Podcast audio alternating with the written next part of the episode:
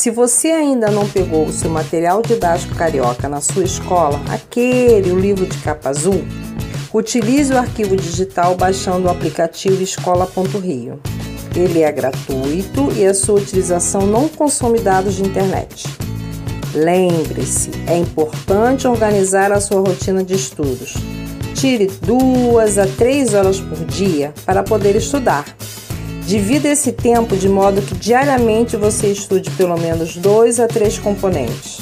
Alterne os componentes e ouça também todas as audioaulas. Agora elas serão essenciais para os seus estudos. Ah, e não deixe de acompanhar o trabalho que a sua escola e o seu professor estão realizando através das redes sociais, YouTube e WhatsApp. Acompanhe as aulas do Escola.rio na TV, elas acontecem diariamente. Para ter acesso à grade de horários, entre em contato com a sua escola ou acompanhe pelas redes sociais da sua Coordenadoria Regional de Educação. Espero ter ajudado e estude bastante. Saudações, alunos do quarto ano carioca. Estamos juntos mais uma semana para o nosso material de complementação escolar. Eu sou o professor Ricardo Fernandes e é sempre uma grande alegria poder vir conversar com vocês, trazer um pouquinho da nossa sala de aula aqui para esta conversa. Lembrando sempre que agora é a hora de separar o seu material, de preparar os seus cadernos, ver se os lápis estão apontados. Se está tudo em dia para a gente poder começar a nossa grande viagem. Lembrem que se vocês tiverem alguma dúvida, é só chamar um adulto para vir e participar. O material foi todo pensado de uma maneira tranquila, para que a gente possa se divertir e aprender ao mesmo tempo. Vamos continuar falando sobre brincadeiras, brincar e, é claro, de infância. Mas o que é infância para vocês? Que tal pegar uma folha e escrever o que a palavra infância significa? O que você entende por infância? Aproveite e responda outra pergunta. Existe idade certa para brincar? Eu acredito que não. Os brinquedos e as brincadeiras fazem parte de nossa memória, de nossas lembranças e de nossos afetos. Na página 4 de nosso material, temos uma pintura de Cândido Portinari. O título é O Menino com o Peão. Muitos pintores retrataram em suas obras suas lembranças de infância e de como eram as suas brincadeiras. Vamos ler juntos o texto desta página? Construindo o Brincar, por Mércia Maria Leitão e Neide Duarte. A brincadeira, o jogo, a imitação, o desafio e a ilusão nos permitem criar, construir e estabelecer relações com a vida. Os brinquedos dizem muito sobre o tempo, a cultura e as características de um povo os brinquedos que produzem sons, que voam, que pulam, como peões, pipas, bolas, continuam encantando e fazendo parte do universo infantil.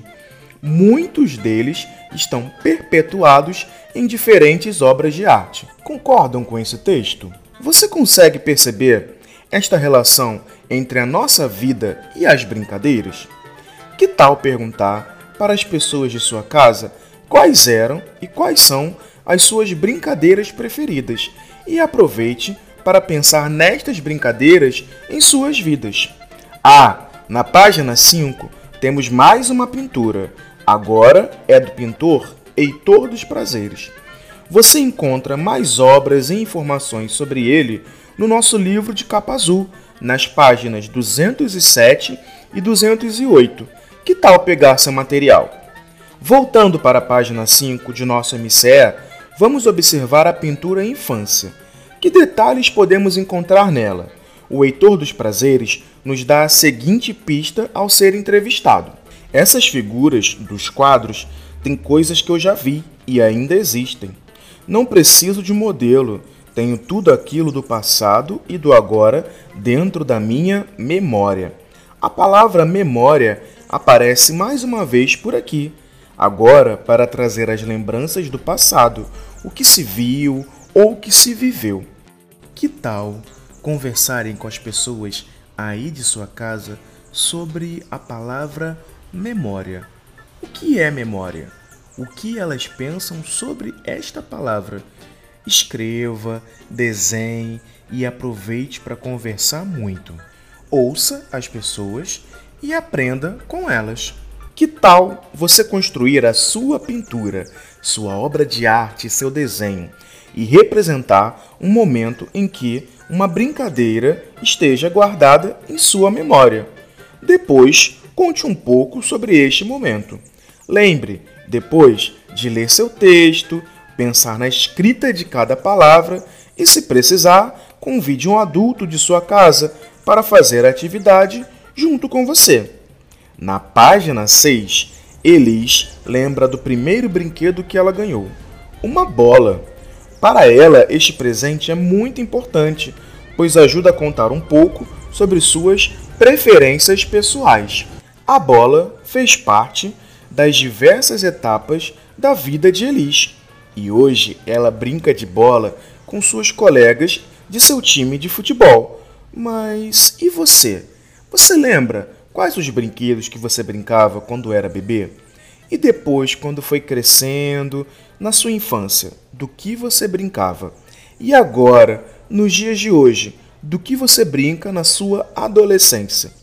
Os brinquedos ajudam a contar a sua história e mostram as suas preferências do que você gosta de fazer.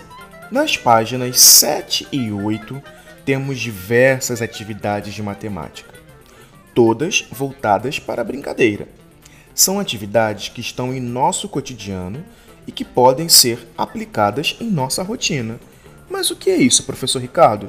Os números e a matemática fazem parte das nossas relações, das nossas vidas, do nosso cotidiano. E a gente precisa percebê-los e aplicá-los sempre. A nossa conversa está chegando ao fim.